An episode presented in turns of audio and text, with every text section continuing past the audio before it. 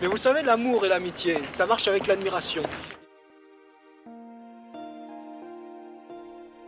Admirare.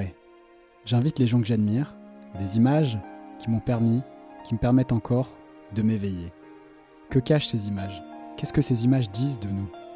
Je me change en miroir pour, je l'espère, mieux le dévoiler. On est bien là, il y a un petit courant d'air? Alors, bah, Nicolas, merci d'être là. Avec plaisir. Alors, je te propose de faire deux petites choses. D'abord, une petite euh, introduction sur euh, pourquoi je t'invite, euh, puisque l'idée c'est que le podcast s'appelant Admirare, c'est les personnes que j'admire. Donc, du coup, de présenter un peu pourquoi toi je t'admire. Comme ça, au passage, tu t'en profites. Et puis après, peut-être d'introduire un petit peu le contexte, c'est-à-dire ce dont on va parler aujourd'hui. Et puis comme ça, j'introduirai, et puis après, je te laisserai la parole pour compléter ou corriger ce que j'ai dit. Alors, pourquoi moi je t'admire euh, Ce que je voulais qu'on évoque un petit peu aujourd'hui euh, en termes d'idées. D'abord, c'est, je sais pas encore, peut-être que ça va se définir d'ailleurs au, cours du podcast. Je sais pas si c'est le courage ou la positivité, mais en tout cas, le fait d'être tourné vers l'action. Et moi, je t'ai jamais, jamais entendu te plaindre. Ça, je suis hyper admiratif de ça. Ou d'être négatif ou de rager, mais jamais. Et donc, ça, vraiment, je trouve ça. je trouve ça admirable. Et ensuite, il y a deux autres points. Euh, le premier, c'est l'autodidaxie tu fais plein de trucs mm. euh, que tu apprends tout le temps par toi-même en recherchant l'information, etc. Ça aussi, je trouve ça admirable. Et puis le troisième point, c'est euh, bah, l'indépendance, euh, puisque j'ai l'impression, on va y venir, mais que ça découle peut-être des deux premiers ou du, second, c'est que tu arrives à te forger une opinion personnelle et à te faire confiance sur des sujets. Et ça aussi, c'est pas si courant que ça, donc on, on va développer ça ensuite. Voilà, donc ça c'était pour la petite introduction, pour le contexte. Ouais, ce que je voulais introduire, c'est que tu souffres d'une maladie longue euh, depuis l'enfance, c'est ça? C'est ça. Ouais. On peut dire que c'est l'épilepsie? C'est l'épilepsie depuis mes 11 ans. Depuis tes 11 ans. Mm. Moi, ce qui m'intéressait là-dedans, ce que je voulais rappeler un petit peu avant qu'on rentre dans le détail, c'est que, alors j'ai fait une petite recherche, etc. je suis persuadé que ça a conditionné tes études, parce que tu es quelqu'un de très. Enfin, on se connaît, donc je sais que tu es quelqu'un de très intelligent. Euh, pour autant bah, l'épilepsie, ça conditionne l'apprentissage, notamment la perception du langage, euh, les capacités visuelles et spatiales, mm. euh, et puis aussi les capacités de mémoire. Donc ça impacte quand même trois éléments qui sont essentiels euh, pour la réalisation d'études longues. et peut-être que tu voudras nous raconter ou nous donner un exemple de ce qui se passe quand tu lis des lettres qui se troublent, etc., mm. etc. Et donc très concrètement de à quel point c'est handicapant et, et, comment ça complexifie le fait de faire des études. Et puis ensuite, il y a un point aussi que je voulais aborder, c'est qu'on n'aborde pas souvent euh, concernant les maladies ou concernant les, euh, on peut dire les handicaps, quoi, parce que c'est quand même assez handicapant. C'est aussi l'handicap social, parce que euh, que ce soit, moi je trouve que ça génère pas mal d'isolement. C'est-à-dire cette situation, elle peut avoir tendance à t'éloigner des autres ou à te mettre à part, parce que si justement t'as pas envie de te plaindre, t'as pas envie de mettre ta souffrance sur la table, d'une certaine manière, je sais pas comment tu le vis, mais parfois ça peut donner le sentiment de mentir parce que tu es en train de ressentir quelque chose, tu vis quelque chose, et puis en même temps, euh, bah, tu n'as pas envie de rendre le moment, par exemple, qui peut être un moment euh, de groupe euh, mm. grave, et donc tu n'as pas envie d'en parler. Est-ce que tu as ce sentiment que, que ça t'éloigne des autres parfois? Bah, Après, moi, je suis assez solitaire, donc en vrai, c'est pas gênant. Pour moi, en tout cas, ça n'a pas été, c'est pas gênant.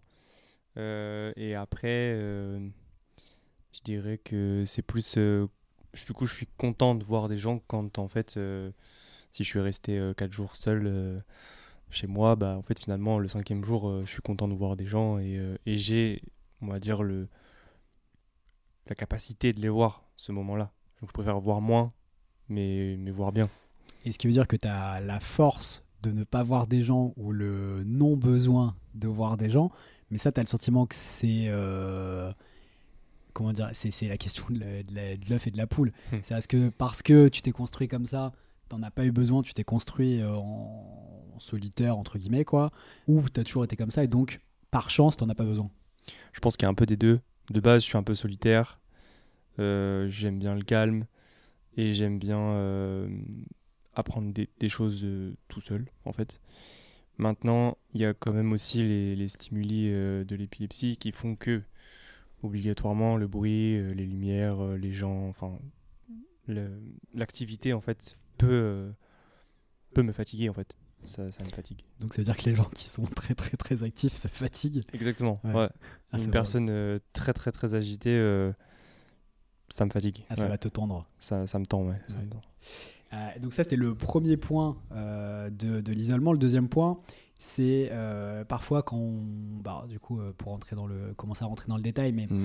l'épilepsie, tu le disais, euh, ça nécessite, pour éviter d'avoir une crise, de se mettre dans un environnement qui est relativement calme, d'éviter les stimuli. Donc les stimuli, Ouais. je rappelle, ça peut être, ça peut être la lumière, ça peut être le bruit, ça peut être effectivement même le- les mouvements, j'imagine. Ouais. Donc Tout ce qui est visuel, ce sera. voilà, donc quelqu'un de très agité, ça peut causer une crise. Et- donc ça, euh, bah, parfois, c'est aussi en contradiction avec ce mode de vie. Il peut être en contradiction avec les autres parce que euh, il y a aussi des conséquences sur l'alimentation, sur l'alcool. Mm. Et donc ça, on n'en parle pas beaucoup aussi. Est-ce qu'il y a aussi d'autres choses euh, qui font que parfois la vie avec les autres est pas compatible? Bah, tu l'as dit, l'alimentation, l'alcool, tous ces, tous ces points-là font que selon mon état, en fait, moi j'adapte un peu comment, comment je mange. Parce que de mon épilepsie, hein, il y a plein d'épilepsies qui sont différentes. Euh, J'ai vu qu'il y avait des, des améliorations. Maintenant, euh, si par exemple je fais 6 mois, et je, six mois sans manger de blé, bah, obligatoirement, euh, au, au niveau social, enfin au niveau social, ça prend, euh, ça prend une dimension différente. Et, euh, et ça change le rapport aux gens aussi. C'est-à-dire? Bah, au fur et à mesure que tu fais des tests, moi j'aime bien faire des tests, donc euh, ça, me passionne, ça me passionne et j'aime bien voir les réactions. Maintenant, la majorité des gens euh, s'en fichent complètement et te trouvent euh, simplement euh, relou, en fait, chiant. Alors du coup, euh, là j'ai pas compris. Quand tu fais des tests alimentaires ou pendant, j'en sais rien, effectivement trois ça. semaines, un Mm. mois, tu vas euh, ne pas manger de viande ou ne pas manger de blé ou Mm. ne pas manger d'œufs ou euh, ouais, c'est des choses plus complexes aussi, euh, j'imagine. Euh, en quoi les, les gens ça les impacte? Bah, quand tu veux sortir, tout simplement. Ah oui, parce que ça Tu veux sortir au restaurant, tu manges pas de blé, les gens veulent faire une pizza. Adieu. ouais, bah, c'est très compliqué. ouais. oui, après ça. Après, ça fait le tri des gens qui, euh, qui sont là pour le long terme et pour la sincérité, pour la sincérité et ceux qui sont Ouais, même, même, tu sais, même, euh, même avec euh, des amis ou, enfin, où tu te connais bien et que tu t'apprécies vraiment beaucoup, au fur et à mesure, tu restes quand même la personne qu'il faudra toujours, euh, à qui il faudra toujours demander, mais ça, tu peux, manger, tu peux manger, ou ah, mais, mais ça, je crois que tu manges pas. Tu t'es pas comme tout le monde, c'est simple. Enfin, tu vois, non, on, part dans un univers, un univers compliqué parce que tu as, des restrictions. Ouais, compliqué et puis mouvant parce que effectivement comme les tests euh, ils portent sur des choses différentes que tu pour le, pour le savoir tu testes beaucoup de choses à différents moments de l'année pour voir ce qui marche le mieux et, euh, et pouvoir adapter toujours de manière plus fine ton Ouais. alimentation effectivement euh, tu peux nous avoir dit à 15 jours je mange pas de blé et finalement là en, en manger et donc C'est ça. euh, qui est perturbant peut- peut-être aussi pour les autres Bah, c'est du coup, c'est pas clair en fait. C'est pas, clair. C'est surtout que ensuite, s'il faut que je l'explique, je vais l'expliquer avec mes mots et je vais pas déballer toutes les recherches que j'ai tapées Mhm. ou même mon propre ressenti qui de base va être difficile à expliquer. Donc du coup, c'est pas clair pour les gens. Donc d'une part, ils retiennent pas et euh, de deux, euh, ouais, le- la, la clarté de la situation est, est pas présente. ouais. Ouais, donc ça, ça crée toujours un petit. euh, et puis c'est c'est relou aussi de devoir toujours expliquer Ouais. en détail Ouais. pendant 30 minutes pourquoi tu manges pas ci, pourquoi tu Mm. manges pas ça, quel est le test du moment. Ça. Alors en fait, le sujet c'est juste euh, où est-ce qu'on va boire un verre quoi. Ouais, c'est ça. Ou après, tu, tu sors différemment, c'est-à-dire que tu, tu vas chez des gens, mais tu fais à manger. Ça peut être euh, la chose. Euh, ou les gens viennent chez toi et tu fais à manger, mais bon. Après, il faut avoir la place, il faut avoir euh, le matos, il faut avoir plein de choses comme ça, tu vois. Ouais, ça, ça- marche quand même un peu mieux dans l'époque dans laquelle on vit, qui est un peu plus inclusive, où les gens sont quand même un peu plus ouverts Ouais. aux autres modes d'alimentation, etc. Mais c'est vrai qu'il y a 10 ans. euh, alors peut-être t'en étais pas là toi aussi d'ailleurs euh, il y a 10 ans en termes de Ouais, il y a 10 ans, au niveau alimentaire, j'étais pas, j'en étais pas encore là. Ouais. Ok. Euh, alors, moi, je voulais venir donc sur une- un, premier, euh, un premier sujet. euh, donc, c'est. euh, je sais pas ce que c'est d'ailleurs. Je sais pas si c'est le courage, je sais pas si c'est la positivité, je sais pas si c'est la résilience. Parce que j'ai, du coup, j'ai lu cette semaine sur la résilience pour préparer le podcast. Mhm. Et c'est pas tout à fait ce que je pensais. Donc, pour, je peux faire une mini intro sur la résilience. Mais ça suppose qu'il y a un traumatisme originel et qu'il y ait eu ensuite des prédispositions à accepter, donc prendre acte de, de l'événement traumatique et puis le, le gérer. Donc ça, de manière assez précoce dans le- dans l'enfance, par le développement d'une personnalité et d'expériences constructives qui permettent de gérer les traumatismes. Donc je ne sais pas si c'est ça dans ton cas. D'ailleurs, je voulais te demander, en fait c'était ma première question, est-ce que tu as senti, ou est-ce que maintenant, avec tout le travail que tu as réalisé, tu arrives à en- identifier, alors la cause de l'épilepsie, je crois pas, Non. mais est-ce qu'il y a eu un traumatisme? Est-ce qu'il y a eu un choc? Est-ce que tu es tombé? Est-ce que, euh, Ou est-ce qu'il y a eu un traumatisme psychologique? Alors la psychologie, elle peut rentrer en jeu. Euh, moi, il y a mes parents qui se sont séparés euh, quand j'étais gamin. J'avais 4 ans, je crois.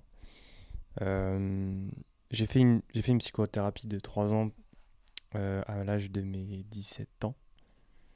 Maintenant, ça m'a permis plein de choses, de voir plein de choses, mais ça m'a aussi permis de voir que j'avais beaucoup de blancs, de, de trous de mémoire au niveau de mon enfance. Donc, pour moi, c'est pas lié. Maintenant, euh, la psychologie, c'est tellement vaste que ne sait-on jamais. Surtout la causalité est extrêmement complexe euh, de n'importe quelle maladie Mm. et en psychologie aussi, euh, de ce qu'on peut développer à l'âge adulte sur, sur les causes enfantines. Donc, et, en, et en revanche, sur la cause de la maladie, t'as pas identifié non plus. C'est-à-dire, parce que je, je rappelle aussi pour, pour ceux qui connaissent pas, je, je me suis renseigné cette semaine, tout ça, tout ça. euh, souvent, en fait, l'épilepsie, c'est des symptômes, mais c'est pas la maladie. C'est on a une maladie dont les symptômes sont épileptiques. Et donc les, les causes, ça peut être génétique, ça peut être des maladies auto-immunes, ça peut être une chute euh, avec un choc. euh, une des grandes causes aussi, c'est euh, les lésions cérébrales, Mm. donc qui peuvent être causées par une chute, qui peuvent être causées par un accident cérébral, etc., etc. Donc est-ce que toi, ça déjà, tu as pu identifier, ou ça c'est très loin, tu es encore très loin de trouver ce truc? Identifier pleinement, non. Après, il y a beaucoup de facteurs qui, qui sont en jeu, notamment d'un point de vue, on va dire, hormonal, et d'un point de vue aussi de tout ce qui est euh, carence alimentaire, parce que petit, j'ai fait, fait un arrêt de croissance, j'avais du mal à m'alimenter. Il y a beaucoup de points qui sont, qui sont en jeu.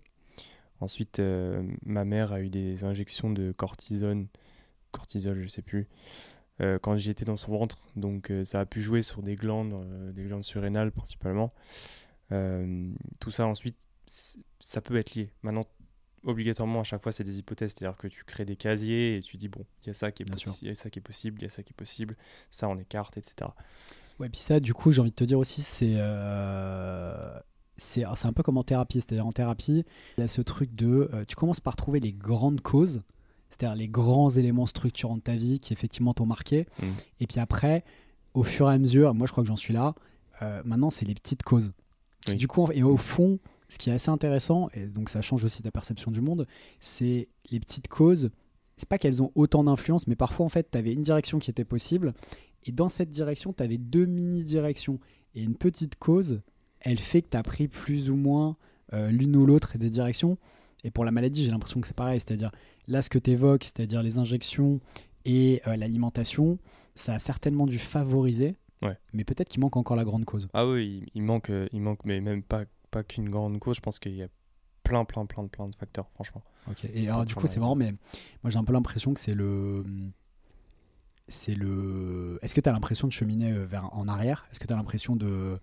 Tu sais, de partir Non. à la recherche des causes, tu vois? C'était un truc de. J'ai jamais l'impression de reculer. Pas de, non, pas de reculer, mais tu sais, de. Qu'en fait, plus tu avances et plus tu comprends le passé. Ah, Euh, pas forcément. Pas forcément, parce qu'il y a toujours, euh, il y a quand même toujours euh, des gros, gros, gros doutes. Mais en, en tout cas, oui, euh, revenir à, à un palier, on va dire, euh, que, je, que je connais, que j'ai l'habitude de, de gérer pour repartir sur d'autres pistes, ça, je le fais souvent. ouais. Et alors, donc la grande question, c'était, donc a priori, de ce que tu me dis, il n'y a pas eu de traumatisme premier ou alors pas Non. identifié. Euh, et donc c'était mon point, c'est-à-dire euh, finalement, t'es pas un individu, enfin t'es un individu résilient au sens, euh, au sens où on l'entend euh, dans le langage courant, mais c'est pas la résilience qui te porte a priori d'un point de vue psychologique à être là. Mais alors qu'est-ce que c'est? Co- Comment tu fais? Moi, ça- c'est vraiment ça me bluffe. comment tu fais pour être aussi positif, être tout le temps tourné vers l'action? Parce que je fais un mini rappel avant que tu répondes, pardon. Mhm. L'épilepsie, c'est pas comme euh, le cancer ou euh, d'autres maladies qui sont graves, mais où euh, voilà, on sait ce que c'est, il y a des traitements qui peuvent être difficiles, etc. Mais t'es pris par la main d'une certaine manière. Tu sais ce qui va se passer, tu, tu peux as Ouais. même des stats Mm. pour te dire, voilà, j'ai euh, 75% de chances de vivre ou 25, Ouais. etc., Mm. etc. Là, c'est encore, la recherche, elle est encore assez floue.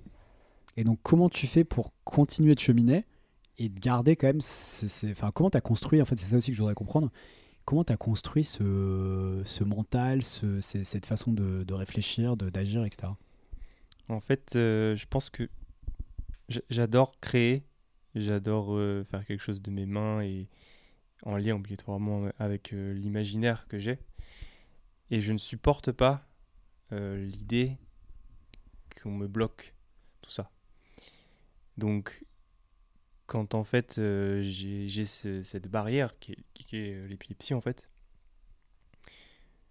le simple fait de me dire que bah au moins si je gratte un peu la porte tous les jours, euh, peut-être je verrai l'autre côté, ou peut-être ça me permettra d'aller dans ma chambre, on va dire, ne serait-ce que deux minutes, tu vois, par jour. Pour moi, c'est normal de le faire en fait. Je supporte pas rester derrière la porte. Je supporte pas ne pas accéder à mon imaginaire, ne pas accéder à ma créativité. C'est quelque chose qui est pour moi euh, insupportable en fait. Donc, ce qui me pousse, c'est plus euh, je- le, le fait de vouloir faire, créer, voire même des fois donner aussi, tu vois euh, et apprendre. Ça fait partie aussi de ce que j'aime. Si je peux pas le faire, je, je suis pas bien. Oui, parce que c'est ce qui compte le plus pour toi dans la vie. Et donc, tu- si tu peux pas faire les choses qui comptent le plus, C'est ça. Et alors, c'est intéressant parce que ça veut dire que tu, euh, quand tu as des crises ou quand tu sens que tu peux avoir des crises ou quand tu sens, du coup, j'imagine euh, de ce que j'ai compris de la maladie, une sorte de tension nerveuse, Ouais. euh, tu peux pas accéder à ça? C'est-à-dire que concrètement, euh, bah, moi j'aime beaucoup dessiner. Il y a des jours où je peux pas. Il y a des jours où je peux pas parce que je sais que je vais. je- je- des fois, je m'y mets même pas. C'est-à-dire que je sais que je vais prendre le stylo, je vais penser à quelque chose. Je vais partir dans mon cerveau un petit peu. Euh, et, et en fait, mon cerveau va m'envoyer. euh, c'est un peu comme des décharges. Donc, bon, c'est des Mhm. crises focales, des crises partielles, ça s'appelle. Sinon, des absences. Et en fait, dès que j'ai ça, c'est, on va dire, le- la ligne droite vers la crise généralisée où là, tu tombes par terre et tu, tu fais Ouais, des les- convulsions. Le cliché de crise euh, qu'on a vu Ouais, au que tout le monde connaît. Voilà. Avant ça, moi, j'ai un peu des paliers. Mhm. Sauf que ces paliers-là, euh, des fois, j'ai euh, 15 crises partielles par jour. C'est stressant parce que c'est pas agréable une crise partielle. Et euh, t'as pas du tout envie de la faire de, de toute façon. Puis tu sais qu'en plus de ça, ça va t'amener vers la généralisée. Et donc, Oui, la généralisée, la généralisée t'amène aussi vers une auto-aggravation de la maladie, de ce que j'ai compris. de la maladie, de ton cerveau, parce que faire une crise généralisée, tu t'ab- t'abîmes certains, certains endroits. C'est-à-dire qu'en termes de mémoire, c'est vraiment pas, pas top du tout. Donc c'est pas bien. Enfin, de faire une généralisée, c'est- pas cool. Et alors c'est marrant parce que c'est un vrai paradoxe, je trouve, de, de cette maladie. Euh, de ce que j'ai compris, dans les crises ou dans les partiels notamment, Mhm. il, il part par exemple des phénomènes d'halluci- d'hallucination ou de visualisation. Donc est-ce que ça, par exemple, c'est une forme de stimulation de l'imaginaire? Est-ce que tu as le sentiment que en revanche, tu as un imaginaire fort gr- grâce à ça aussi? Est-ce qu'il y a un point positif de ce côté-là? Hum, Alors j'ai envie de dire oui et non. Euh, Tu as le droit de dire oui et non. oui, d'un point de vue ressenti, c'est-à-dire qu'en fait, le, quand tu as une crise partielle, tu ressens des choses, c'est très très très fort, et il y a une peur en fait qui arrive. Donc cette peur, obligatoirement, quand tu as, quand as l'habitude de- d'être dans ton imaginaire, tu, tu peux ensuite en faire des dessins, tu peux en faire des peintures, tu peux en faire des textes, tu peux en faire ce que tu veux en fait. Euh, et non d'un d'un autre point, parce que ça me permet pas d'apprendre des trucs que j'aimerais apprendre. Et euh, du coup, bah, ça me bloque certains points de, mon, de ma création, de mon imaginaire aussi, tu vois. Pour ça, on coupe un peu la poire en deux, on va dire. Ouais, ça stimule, mais ça t'empêche de réaliser. Ouais. Moi, j'ai l'impression que c'est un peu comme la vie, c'est-à-dire plus les, les émotions elles sont fortes, plus ça fait peur, et plus aussi tu te brûles, quoi. Et plus tu te brûles, moins tu as de temps pour faire. Et c'est un peu, tu vois, j'ai l'impression que c'est paradoxalement, c'est un équilibre qu'on doit tous euh, toujours faire, non? Ouais, je sais pas, parce que tu vois, les, les craintes de la vie, elles sont stimulantes, elles sont... pas, pas forcément les craintes, mais plus les choses que quand tu vis des choses intenses, tu, euh, je prends n'importe quel exemple, mais si tu vas euh, courir, tu Ouais. fais le marathon, Ouais, t'as la préparation et puis t'as même le marathon, mais en fait, d'un point de vue genre euh, métabolique, courir 40 km, c'est complètement con.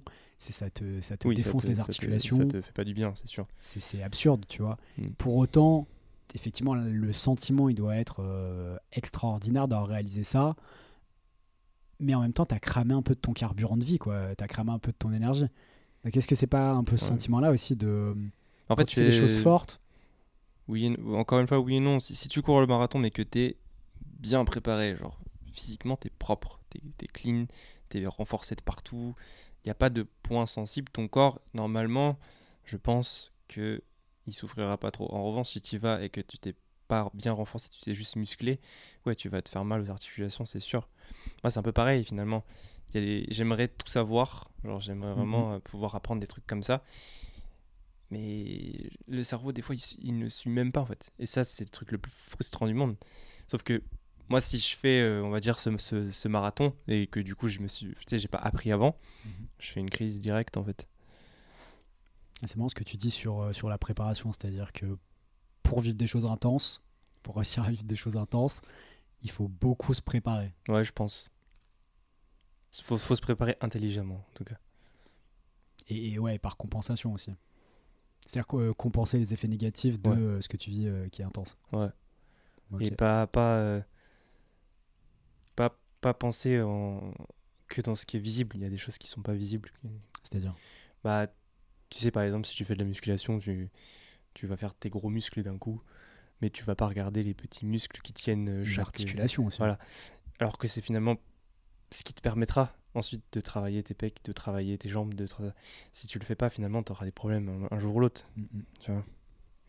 Mais ça se voit pas. C'est-à-dire que d'extérieur, tu le vois pas, euh, le rhomboïde, enfin, quoique. Mais tu vois pas ta coiffe des rotateurs qui est sur l'épaule, là, tu la vois pas, tu vois. Pourtant, elle tient quand même euh, tout ton bras, elle tient toute ton épaule, donc bon. faut travailler ce qui se voit pas. Ouais. Ouais. Ok, alors donc du coup, tu nous as pas complètement dit. euh, est-ce que, euh, est-ce que du coup, je sais pas, t'as toujours été comme ça quand t'étais enfant, ou est-ce qu'il y a un moment où je sais pas, c'est avec l'arrivée de la maladie, ou parce que là, là pour le coup, t'as un truc à nous apprendre, donc je veux pas qu'on passe à côté. Euh, est-ce que c'est avec l'arrivée de la maladie, ou est-ce que c'est, euh, je sais pas, un moment où tu t'es pris en main, où t'as conçu quand même ce mécanisme de, euh, je sais pas, on peut dire de positivité ou euh, de prise en main. Et c'est bien ce que tu dis, effectivement.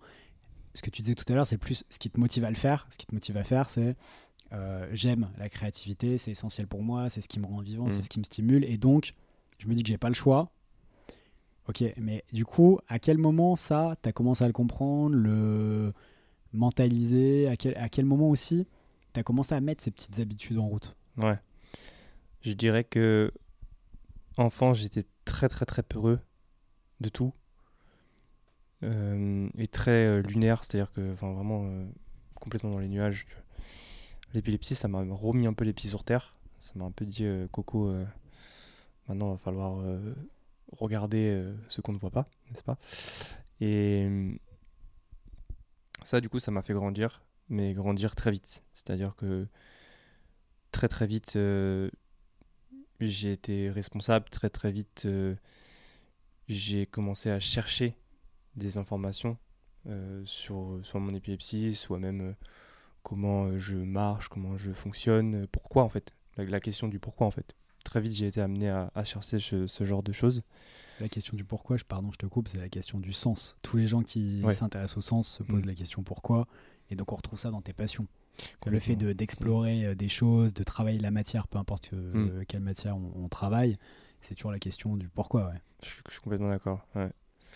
Et donc euh, ça, ça m'a amené en fait à faire du, du yoga, en cours particulier pour mon épilepsie. Je Mhm. voulais que ce soit centré un peu en mode recherche, mais dans un point, dans un point de vue de l'épilepsie. J'en ai fait pendant trois ans. J'ai appris énormément de choses. Et en fait, euh, le soir, j'allais aussi euh, à des sortes de réunions où on parlait plus euh, intérieur. Donc, plus, pas forcément spiritualité, mais plus connaissance de soi.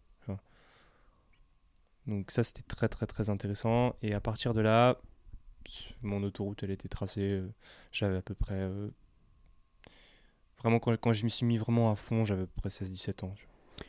Donc si je synthétise, les deux outils que tu as utilisés, c'est la connaissance de soi et la compréhension des phénomènes. Tu as Ouais. essayé de rechercher l'information et de comprendre, et aussi de mieux te connaître.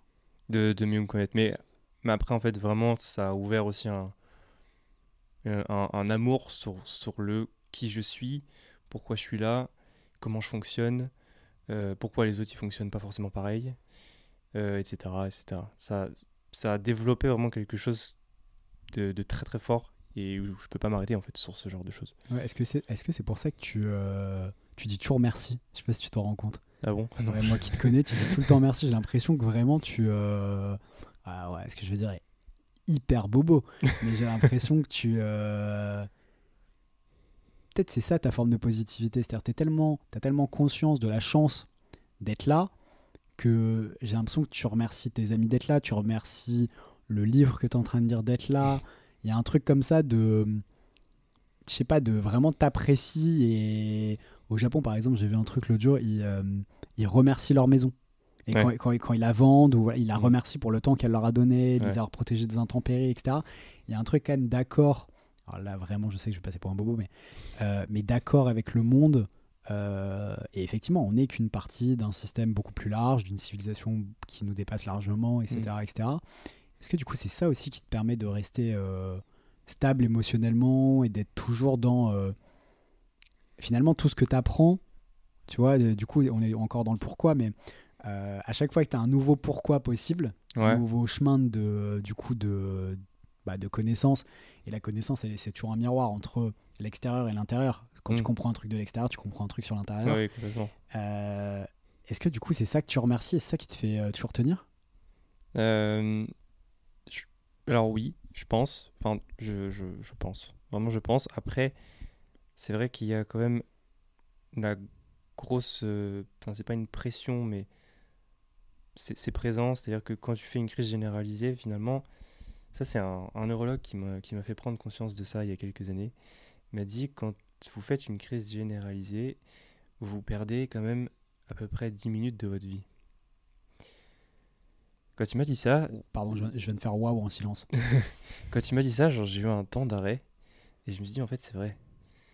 Donc finalement, à chaque fois que j'ai des crises partielles ou que j'ai des crises généralisées, il y a quand même une crainte, il y a quand même une peur, c'est une peur de la mort en fait. Ouais, alors du coup, je, pardon, je pose une question et je te laisse finir, mais euh, c'est-à-dire quand tu dis 10 minutes de vie, ça veut dire euh, tu perds 10 minutes d'espérance de vie? Ou dans ton capital de vie, qui évidemment euh, qu'on connaît pas, Ouais. t'en perds 10 minutes C'est ça. C'est-à-dire qu'en fait, dans ma vie, dans ma journée, dans mon Dans année, voilà, il y a 10 minutes que j'ai perdues, que je ne rattraperai jamais, que je ne verrai jamais, que qui ne sont plus là en fait. Voilà.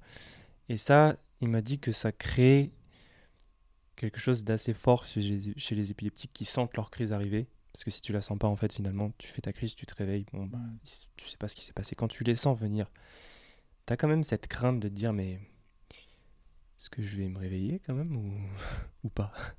Ah, carrément. C'est-à-dire, est-ce que du coup, là, celle-là, celle-là, ça va pas être la dernière? Bah, tu sais pas. Alors, même si, si tu en as fait plein, même si euh, tu as l'habitude de le faire inconsciemment ou consciemment, tu as toujours cette question en arrière-plan.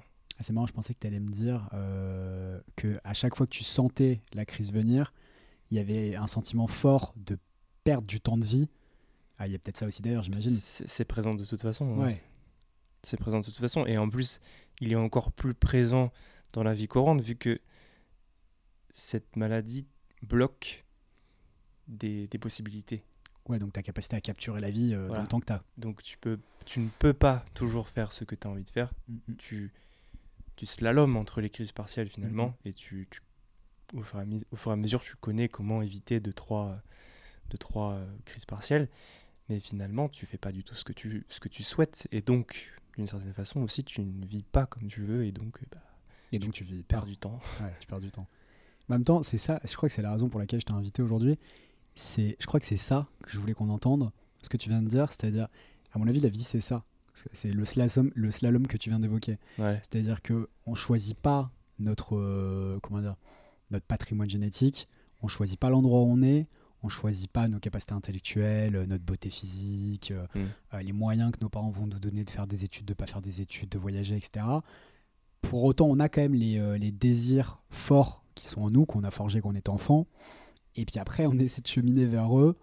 Et je trouve qu'il y a beaucoup de gens qui, euh, dès qu'il y a une crise, c'est-à-dire peu importe qu'elle soit Ouais, concrète ouais, comme je- les tiennes, je- je vois, ouais. ou euh, réel ou, ou métaphorique comme pour la plupart des gens, euh, bah, en fait, ils s'arrêtent quoi. Ils disent ah mais c'est trop dur en fait la vie. Oui. Et je trouve ça beau ce que tu dis de, en fait, bah, en fait, peu importe ce qui se passe, slalomons et puis continuons d'avancer, même s'il y a des déviations, même s'il y a des digressions, Mm. euh, vers euh, les trucs profonds qui, qui nous font vivre quoi. C'est ça. C'est ça. J'ai- justement, c'est qui nous font vivre. Se sentir vivant, c'est super important. Et, euh, et les, les quelques, les quelques minutes que qu'on arrive à obtenir où on se sent vivant, on se sent vivre, on se sent. Pour moi, c'est la création. Mm, mm. Euh, pour d'autres gens, ce sera plein d'autres choses. C'est tellement magnifique en fait. Ouais, alors du coup, je, je, je suis mille fois d'accord avec toi. Et ce que tu dis, je trouve ça beau aussi parce que la création, là, ce que la création que tu évoques en plus, c'est pour toi. C'est-à-dire la création, même déconnectée d'un résultat, déconnectée oui. de bah, d'une notoriété ou d'un succès ou d'une commercialisation. C'est juste le fait d'avoir du temps pour être créatif et du coup être à l'intérieur avec toi, quoi. C'est ça. Mm. C'est suffisant, c'est déjà une belle raison de vivre. Ah, c'est magnifique.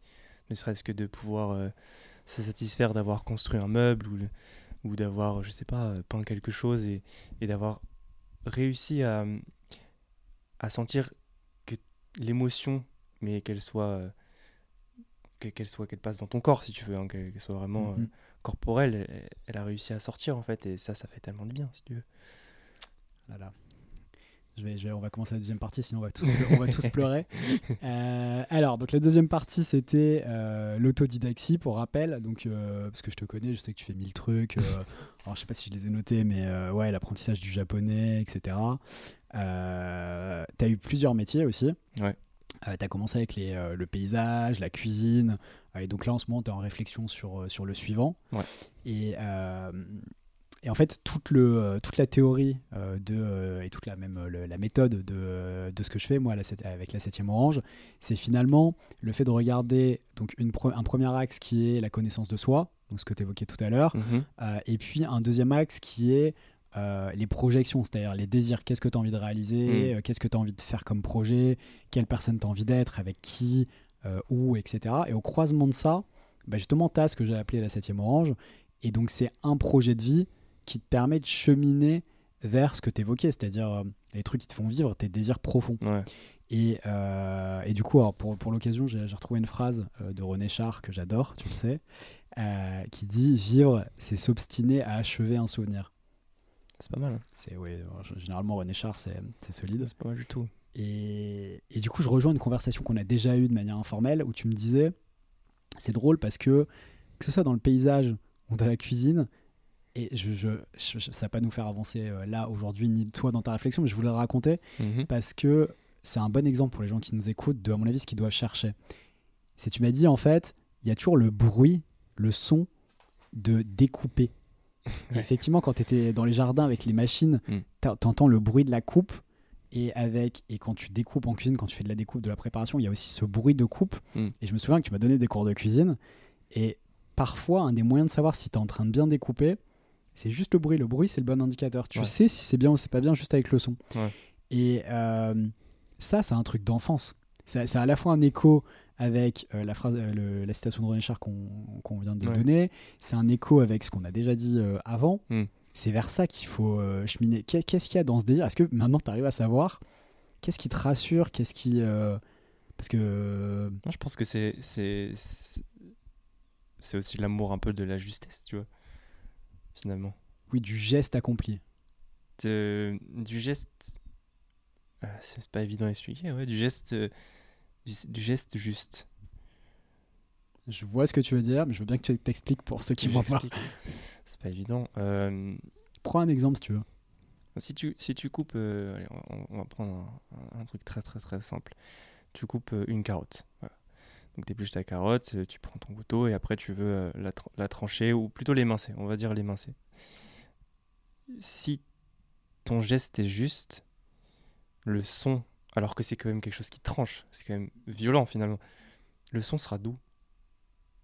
Ouais, je vois ce que tu veux dire. En fait, du coup, ce qui t'apaise, c'est la réalisation d'un geste juste qui est confirmé par un son juste d'une certaine manière. Et ça, ça tu pourrais le, tu pourrais le répliquer à l'infini, ça Je pense- dérangerait pas quoi. Ouais, je, je pense que complètement. Et après, je pense qu'en plus, c'est- euh, ça peut s'appliquer à tout en fait. Ouais, alors c'est exactement ce que j'allais dire. C'est ce qui est hyper intéressant, ce que tu es en train de dire, parce que je trouve c'est un message d'espoir.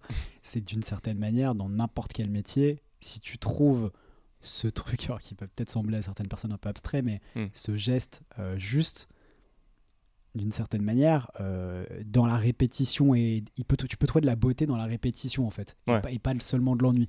Oui, complètement, complètement. Et donc ça, alors ça c'est hyper intéressant parce que c'est un élément ultra personnel chez toi.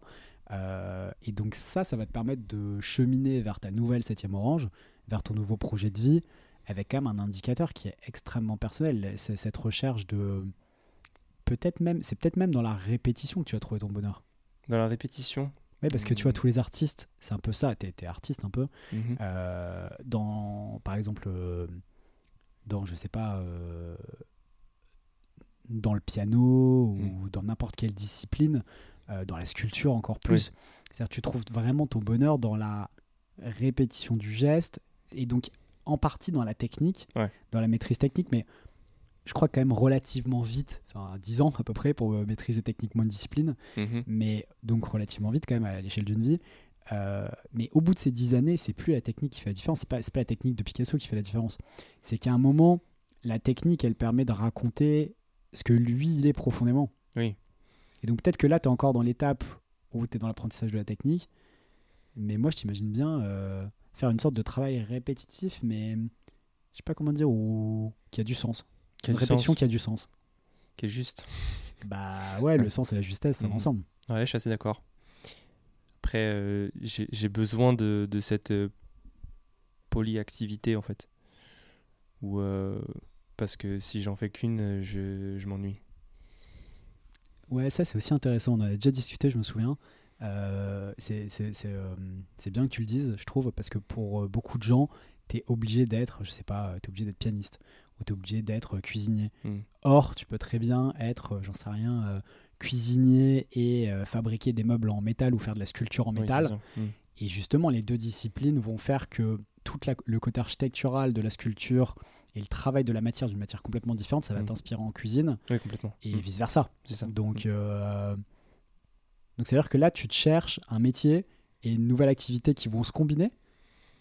Pas forcément. Euh, là, je, je cherche euh, un métier qui va nourrir un besoin, euh, un besoin présent.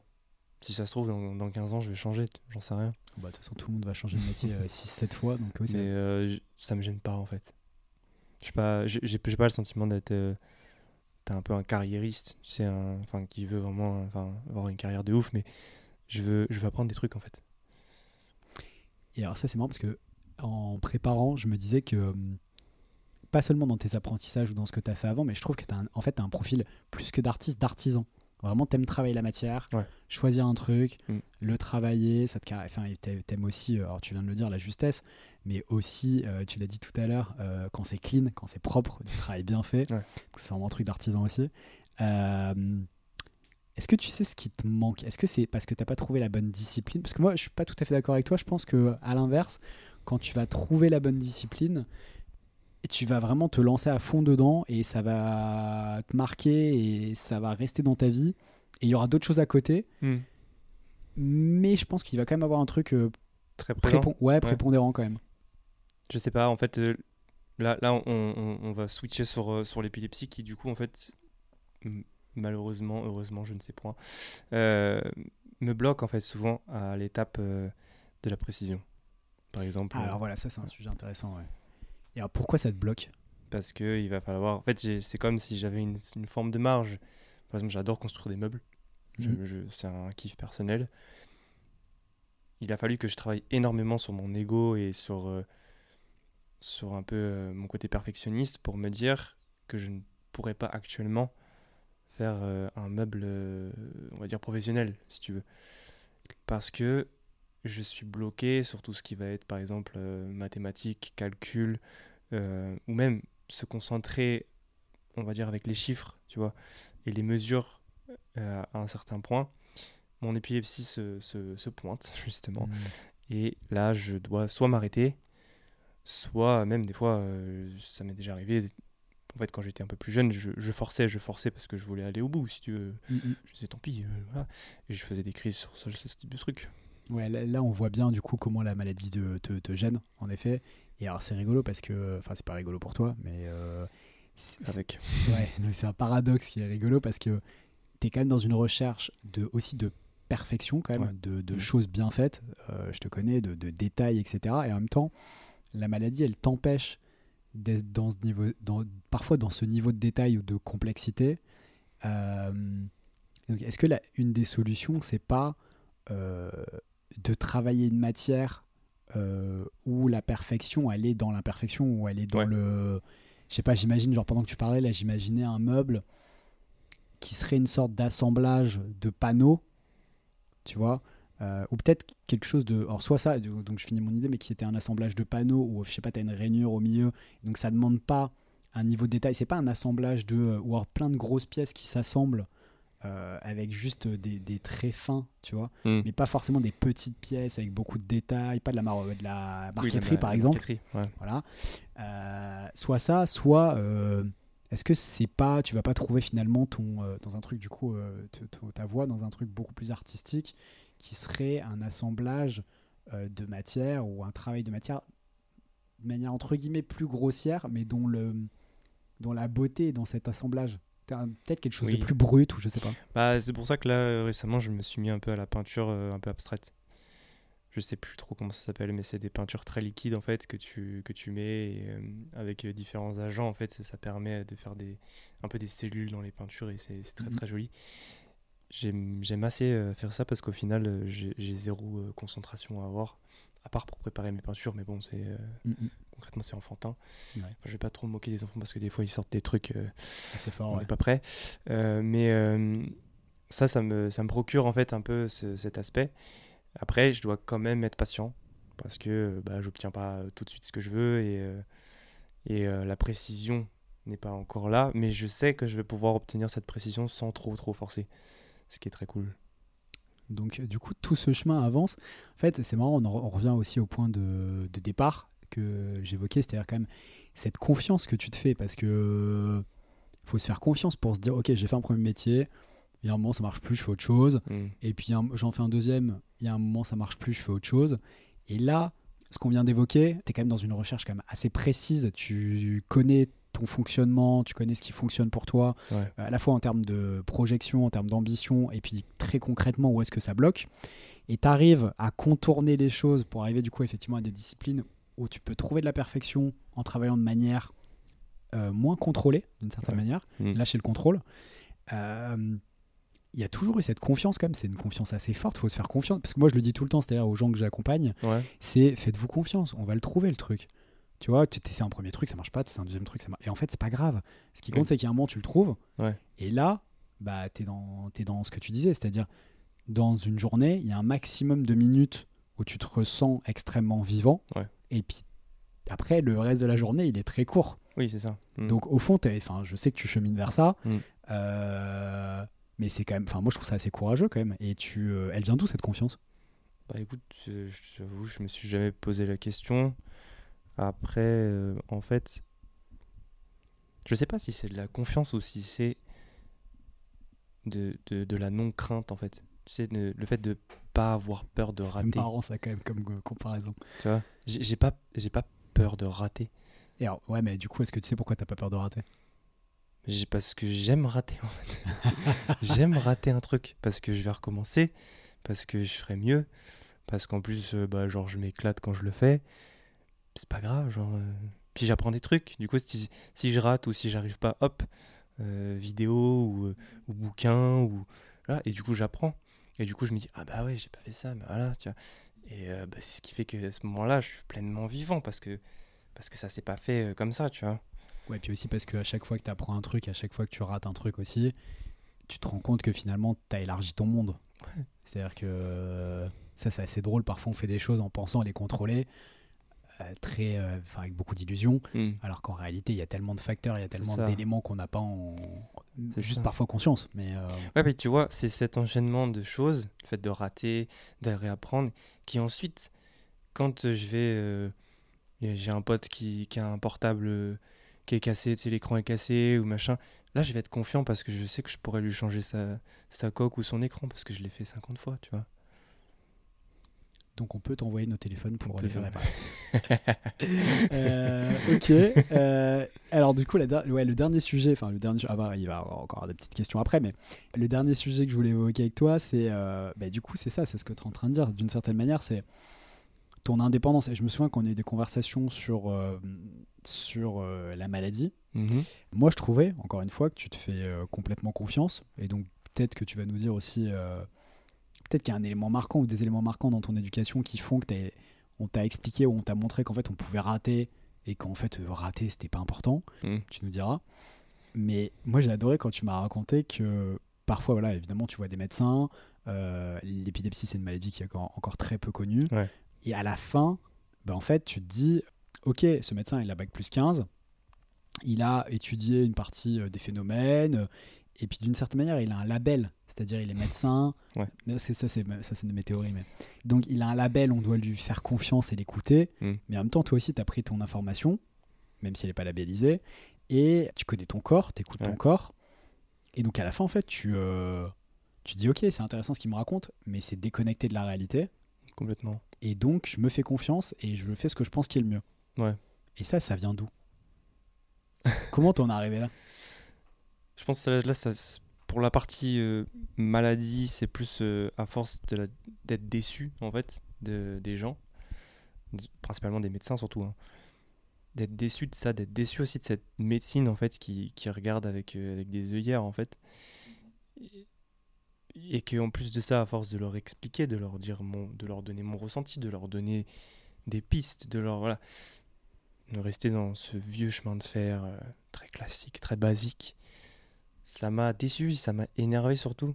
Et donc du coup, ça m'a donné une forme de hargne de, de chercher par moi-même déjà, de trouver les informations, de pas mettre de, de point final à une phrase sur tout ce qui est santé. Je, je mets des hypothèses et j'avance, je donne, ça marche. Enfin, je donne l'information au médecin, ça marche, ça marche pas. Si ça marche pas, je vais voir quelqu'un d'autre. point.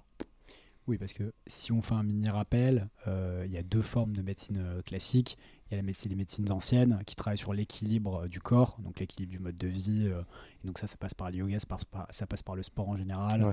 euh, ça passe par l'alimentation, ça passe par éventuellement de l'acupuncture ou des disciplines euh, similaires qui font que tu as un équilibre de vie, un équilibre qui, qui comment dire, qui euh, nivelle le stress, qui nivelle aussi euh, enfin, tout le fonctionnement du corps. Et donc le corps fonctionne bien.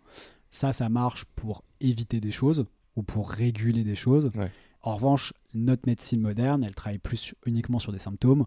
Il y a un symptôme, quelle est la cause scientifique et comment je la règle. Or, et on va pas faire de complotisme ici, mais euh, là où je- crois que c'est ce que tu veux dire, mais tu me corriges, moi aussi j'ai parfois eu ce sentiment-là, c'est-à-dire qu'aujourd'hui on le sait, et parfois je, je- enfin, je le dis aussi, euh, la médecine ça reste une science humaine, imparfaite, qui travaille sur un niveau de connaissance qui est top pour notre époque, mais qui dans 20 ans sera ridicule. Et, qui, Complètement. et Mm. aujourd'hui, ce qu'on sait aujourd'hui par rapport à il y a 20 ans, rend la médecine d'il y a 20 ans ridicule. Donc il faut se détendre par rapport à, notamment les médecins, c'est vrai, par rapport à ce qu'ils savent et par rapport à ce qui est leur impact réel. Euh, donc évidemment, l'objectif, c'est de faire le max euh, à, comment dire, à l'instant T de la connaissance scientifique. Pour autant, et c'est un peu ce que tu dis, j'ai l'impression, c'est euh, quand tu écoutes ton corps, tu sais qu'il y a des trucs qui marchent pas. Tu, Ouais. euh, Mm. Et donc après, il faut aussi faire sa petite cuisine. quoi. faut aussi faire sa petite cuisine. Il faut.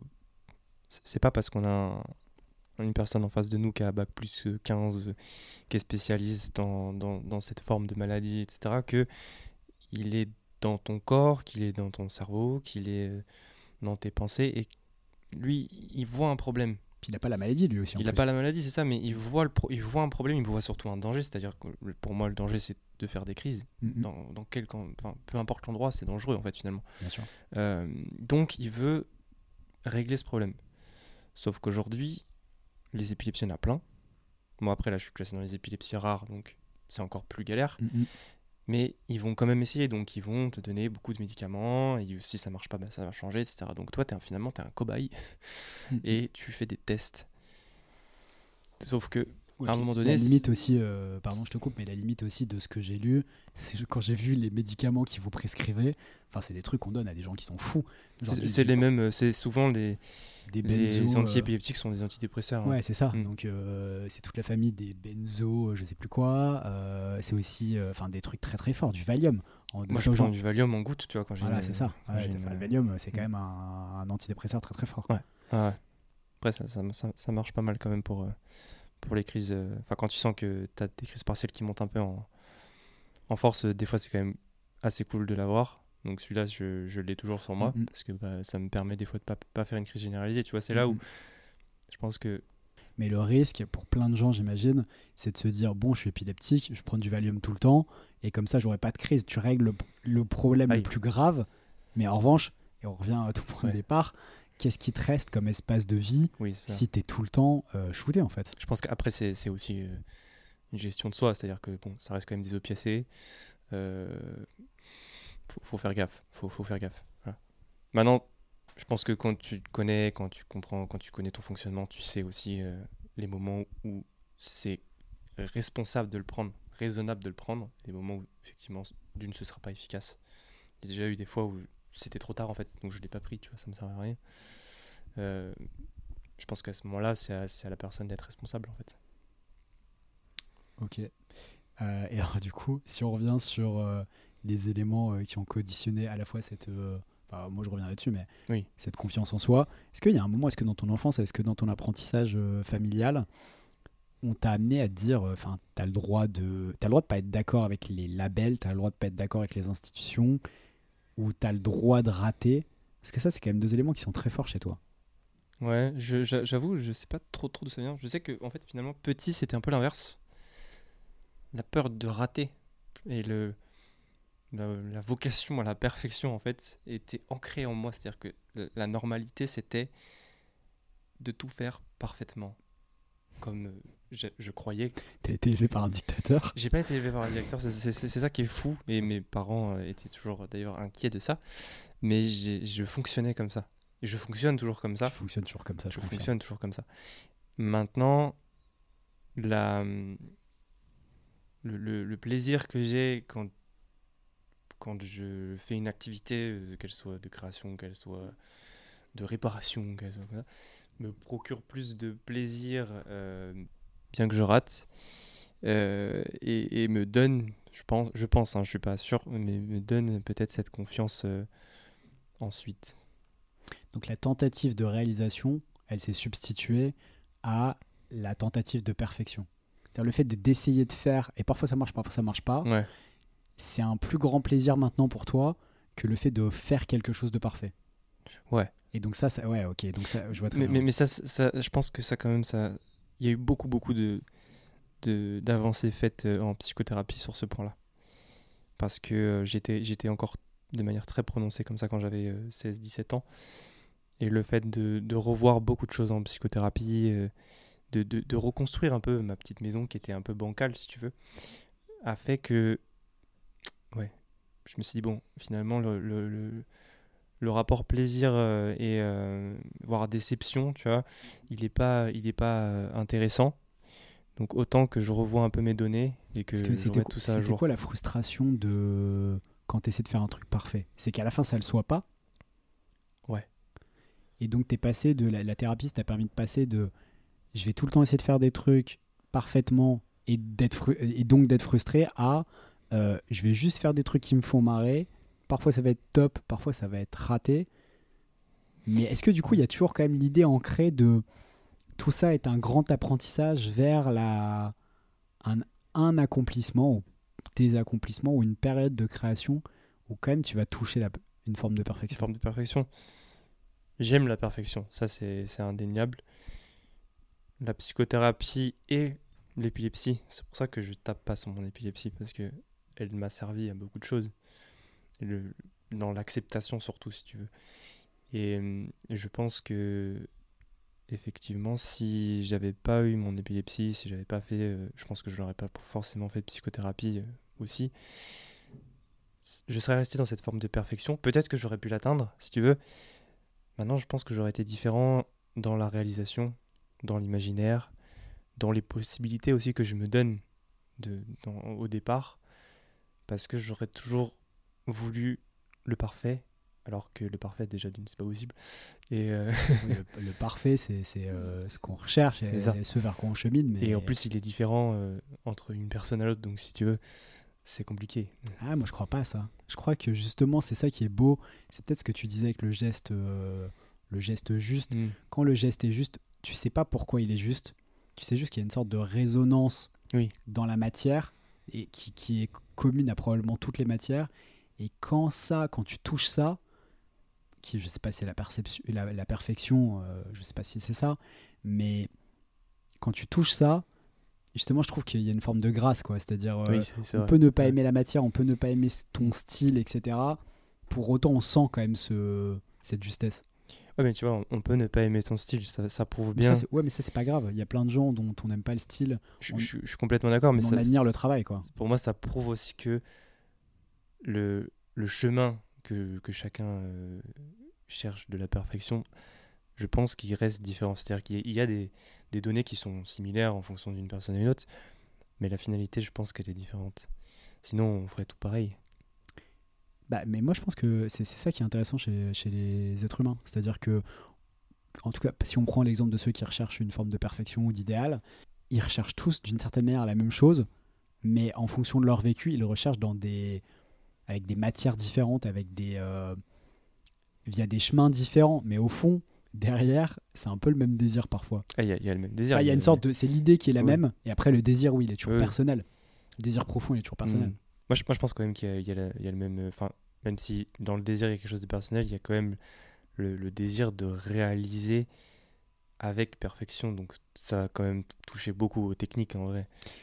Oui, mais du coup, tu vois ce qu'on se disait tout à l'heure sur ton désir du geste euh, juste, Mm. ton, ta sensibilité à la découpe, par exemple, ça c'est très personnel. Ça, c'est très personnel. Donc évi- évidemment, ça répond euh, au désir de, de perfection, euh, à l'ambition de perfection, mais par contre, la façon dont tu le désires, la façon dont tu as envie de le réaliser, elle est assez personnelle. Ouais, maintenant, comment moi je vais couper ma carotte et comment euh, un autre cuisinier va couper sa carotte, en, en considérant qu'il ait le même désir de justesse et euh, de son, etc., il sera complètement différent. Ouais, et c'est là où la création est intéressante. Ouais. Ouais. Alors, donc on passe aux questions de la fin, euh, inspiré de Proust. Mhm. Est-ce que tu peux nous dire le mot que tu préfères? Le mot que je préfère? Apprendre. Ouais, c'est pas mal cohérent ça. Celui que tu détestes Celui que je déteste. C'est pas évident ça.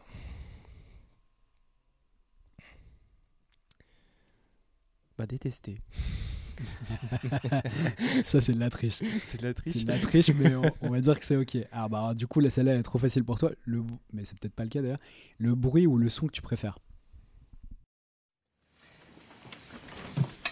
A tombé la crème. Je crois que le son que je préfère c'est l'eau.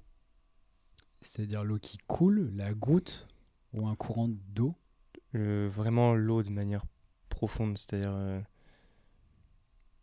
ce, côté où tu es dans l'eau. Tu vois Ah, donc du coup, le sentiment justement d'être sourd dans l'eau. Ce côté un peu sourd et en même temps, tu as quand même le côté à queue, tu vois, qui est là, qui te Ouais, caresse ouais, comme mais ça. ça, c'est euh, ça, je vais pas faire, faire de psychologie euh, de comptoir, mais c'est euh, c'est le sentiment fétal, c'est le sentiment d'être le- Ah oui, bah peut-être. c'est d'être un enfant dans le ventre de sa mère, je pense, non? Et bah j'adore ça. Ah, tu m'étonnes. je comprends, ouais, c'était C'est sympathique. très confortable, c'est très agréable. Et alors, la qualité que tu préfères chez les autres? La qualité que je préfère chez les autres, la curiosité. Ouais, tout, tout ça est très très cohérent, c'est fort. hein. Sans avoir préparé, je suis épaté. Alors ça, c'est une question euh, qui porte plus sur le podcast. Qui tu penses euh, mériterait d'être admiré dans notre société à notre époque et qui l'est pas forcément? C'est pas mal ça. un modèle, euh, un modèle que toi tu t'as, t'as identifié, mais dont t'as pas forcément le sentiment que dans la société il a sa, sa reconnaissance. Sa reconnaissance. Hmm. Mais ça peut être n'importe quelle personne, c'est-à-dire euh, ça peut être Qui un tu veux. ami, ça peut être. euh, Ah bah ça peut être qui tu veux. Après c'est un peu plus intéressant, c'est quelqu'un qu'on connaît tous. Ouais, mais, si on connaît, on est d'accord. Ouais. C'est là où c'est pas évident quand même, je trouve. Euh, mais ça peut être quelqu'un qui est modérément connu, euh, mais que toi tu connais. ouais, je vais aller peut-être un peu côté, euh, côté environnement. Je trouve que Hugo Clément, je, je sais pas si tu connais. Mm, ouais, bien sûr. Je trouve qu'il fait des choses assez, assez bien. Et euh, il est pas. Enfin, on, on le connaît, tu vois. Il est quand même très connu. Ouais, mais je trouve que on- politiquement parlant, on prend pas au sérieux. Mais alors attends, euh, on parle bien d'Hugo Clément, l'influenceur, etc. Ouais. Bah, il est hyper suivi. Il est. euh, Je, je- je trouve que ça pourrait être encore plus présent, tu vois. Ok. Ok, bah on, on envoie le message, hein, Hugo Clément. Et alors, euh, une dernière question. Euh, qui est-ce que tu voudrais qui te succède? Qui est-ce que tu aimerais que je reçoive Dont tu aimerais connaître le parcours euh, plus en détail Mieux Ouais. comprendre son parcours? Je dirais euh, Pascal Buidin, du coup, qui, euh, je trouve, a une. Donc quelqu'un Une- qu'on connaît tous les deux, qui est un, qui est ami. qui est un ami, qui a une force intérieure, un combat intérieur qui est, que, que, que j'admire beaucoup. Et euh, je suis très curieux ouais, de savoir d'où ça vient. Et est-ce que tu sais, euh, ah bah du coup je vais être obligé de l'inviter, mais est-ce que tu sais exactement ce que tu admires C'est-à-dire que quand tu dis combat intérieur, c'est quoi? C'est euh, parce qu'il fait son chemin, parce qu'il va dans sa direction, parce que toi aussi en fait. Du coup, euh, et différemment, mais euh, Ouais, différemment. qu'est-ce que tu admires particulièrement? Son, son côté combatif à toute épreuve, en fait. Vraiment combatif à toute épreuve. Très, très, c'est cette, cette forme de régularité aussi qu'il a. euh, très, très, très régulier. Quoi qu'il arrive, il, il, est, il est régulier, il est combatif et son, son visage bouge pas, si tu veux. Mhm. Ouais, ce qui te plaît, je crois aussi, c'est ça, c'est un truc euh, sur lequel toi tu as plus peut-être à progresser. Mm. C'est, euh, enfin, je balance alors que voilà. mais- non, mais c'est complètement vrai. C'est la, ouais, une de ses grandes qualités aussi, c'est la régularité. Ouais, ouais. Et dans certains métiers, c'est ce qu'on dit souvent, mais arriver au top, c'est une chose. S'y maintenir, euh, Ouais. c'en- est une autre.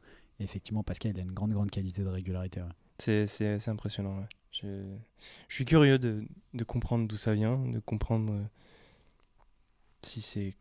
Ouais, de comprendre d'où ça vient. Ouais. Ok, bah écoute, euh, merci beaucoup. On Avec arrive au grand terme. C'était Merci trop de cool. M'avoir invité. je pense que ça va inspirer beaucoup, beaucoup de gens. On est bien là, il y a un petit courant d'air. Merci de nous avoir écoutés. J'espère que vous avez kiffé, que vous avez appris des choses et peut-être même pris conscience d'autres choses. Si c'est le cas, n'hésitez pas, partagez ce podcast avec vos proches. Et si vous voulez me suggérer des invités ou des thèmes d'entretien, sur ce sujet, je suis particulièrement à l'écoute. Et si vous avez des remarques ou des commentaires, vous trouverez les coordonnées du podcast et les miennes dans la page de description de l'épisode. A bientôt pour justement le prochain épisode. Mais vous savez, l'amour et l'amitié, ça marche avec l'admiration.